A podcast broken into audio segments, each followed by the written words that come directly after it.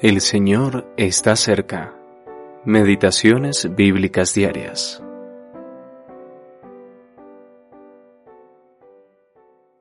De cierto, de cierto os digo, que vosotros lloraréis y lamentaréis, pero vuestra tristeza se convertirá en gozo. Juan capítulo 16 versículo 20. Tristeza convertida en gozo. El pueblo de Cristo es un pueblo afligido. Las pruebas son a menudo su porción y Dios las utiliza como un medio apropiado de su disciplina. El Señor Jesús enjugará toda lágrima de sus ojos cuando entre por las puertas de la gloria.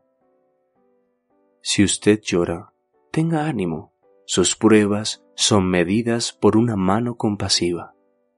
Dios le conoce y ama demasiado como para hacer de este mundo un mundo sin lágrimas ni tristezas. Si su camino terrenal estuviera sembrado de flores, podría olvidarse que es un peregrino.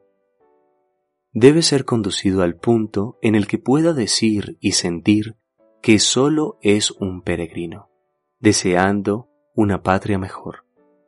Mientras que la aflicción es su porción, piense en aquel que dijo, He visto la aflicción de mi pueblo, Éxodo capítulo 3 versículo 7. Los ángeles no pueden simpatizar con usted porque nunca han tenido que soportar pruebas en esta tierra. Pero Jesús sí.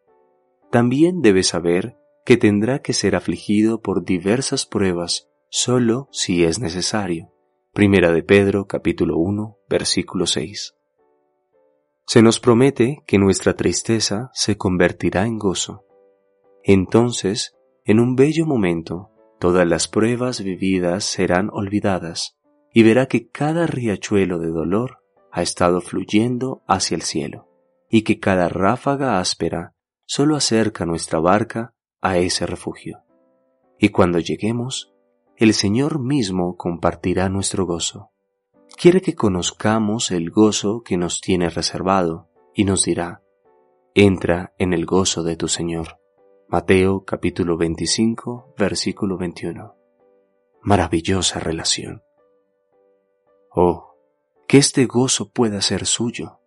Aprecie con gratitud los gozos legítimos que Dios le concede en esta tierra, pero tenga cuidado de descansar en ellos y atribuirles una permanencia que no pueden tener.